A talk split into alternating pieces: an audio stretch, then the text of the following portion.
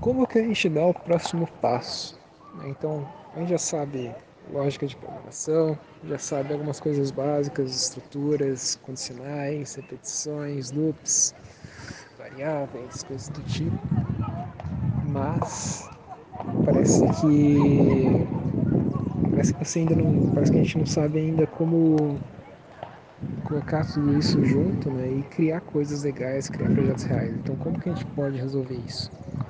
Bom, é isso que a gente vai discutir nesse episódio.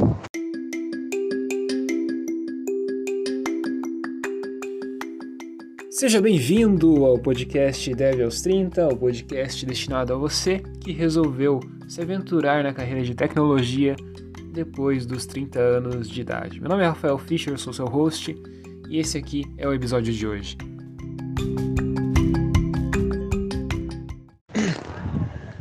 Se você for no YouTube colocar tutorial de projeto stack ou tutorial de projeto na linguagem que você quer uh, aprender, que você está querendo começar a construir as coisas, você vai reparar que existem muitos tutoriais, existem muitas opções, tem muito conteúdo sendo feito. Uh, a grande maioria provavelmente vai estar em inglês, mas existem muitos tutoriais, muitas coisas feitas em português também, cada vez com mais qualidade.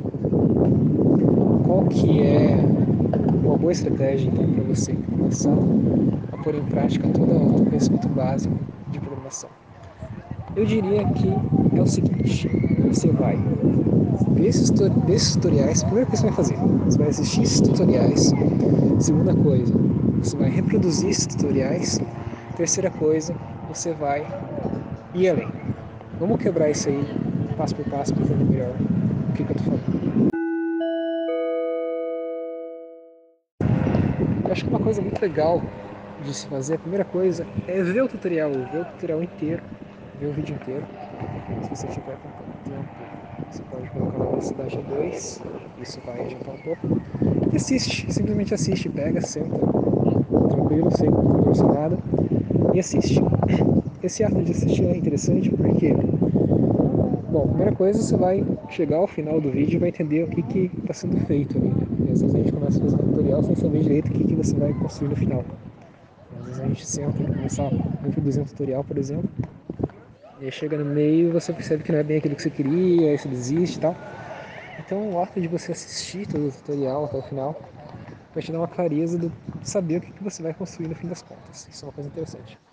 Segunda coisa, segundo benefício é que você vai já se familiarizar com os conceitos, com as ideias e com a lógica e com os porquês Uh, enfim, por que, que a pessoa que está ensinando tutorial está fazendo dessa forma? Porque depois, na hora que você for de fato reproduzir o tutorial, vai ficar muito mais fácil, as coisas vão fazer muito mais sentido.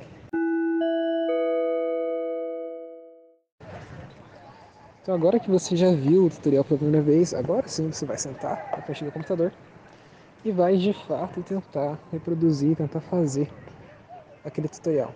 E muito provavelmente você vai conseguir, porque tutorial não tem muito segredo, né? É basicamente seguir o que está sendo feito que você consegue reproduzir. O que eu digo assim é de repente, na medida que você for fazendo os tutoriais, talvez seja interessante você fazer algumas anotações, por exemplo, de coisas que você não entendeu direito, porque com certeza você está começando, está começando a aplicar, começando a construir os primeiros projetos reais agora, muitas coisas você não vai entender direito. Então anota isso, porque depois quando você conseguir concluir esse tutorial, aí você vai poder voltar e pesquisar sobre essas coisas que você não entendeu direito. Então você viu algum conceito de orientação a objeto, alguma coisa muito específica que foi ensinada no tutorial, e se ficou boiando, você pode depois fazer uma pesquisa extra e isso vai te dar uma maior clareza. E obviamente o teu foco aqui é conseguir terminar o tutorial, conseguir reproduzir aquele tutorial sua, na sua integridade porque tem aquela dose de endorfina no final de você conseguir fazer uma coisa, conseguir concluir uma coisa. E isso é bem bacana. Sem contar que você pode depois fazer um upload desse teu projeto, por mais que seja tutorial, não tem problema. Pode fazer um upload disso para o seu GitHub e já vai começar a contar como, como portfólio, por que não? Então, tem vários benefícios aí.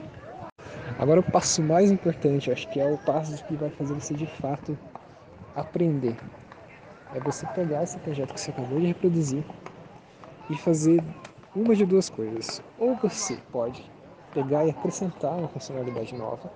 Então, provavelmente você tem um projeto lá que tem várias funcionalidades. Você pode. Tem gente passando aqui e. Ei, para, para, para. Tô no meio da praia aqui gravando aí. Você Pega esse piá aqui, ó. Eu não quero. Então, como eu estava falando, você pode acrescentar uma funcionalidade nova.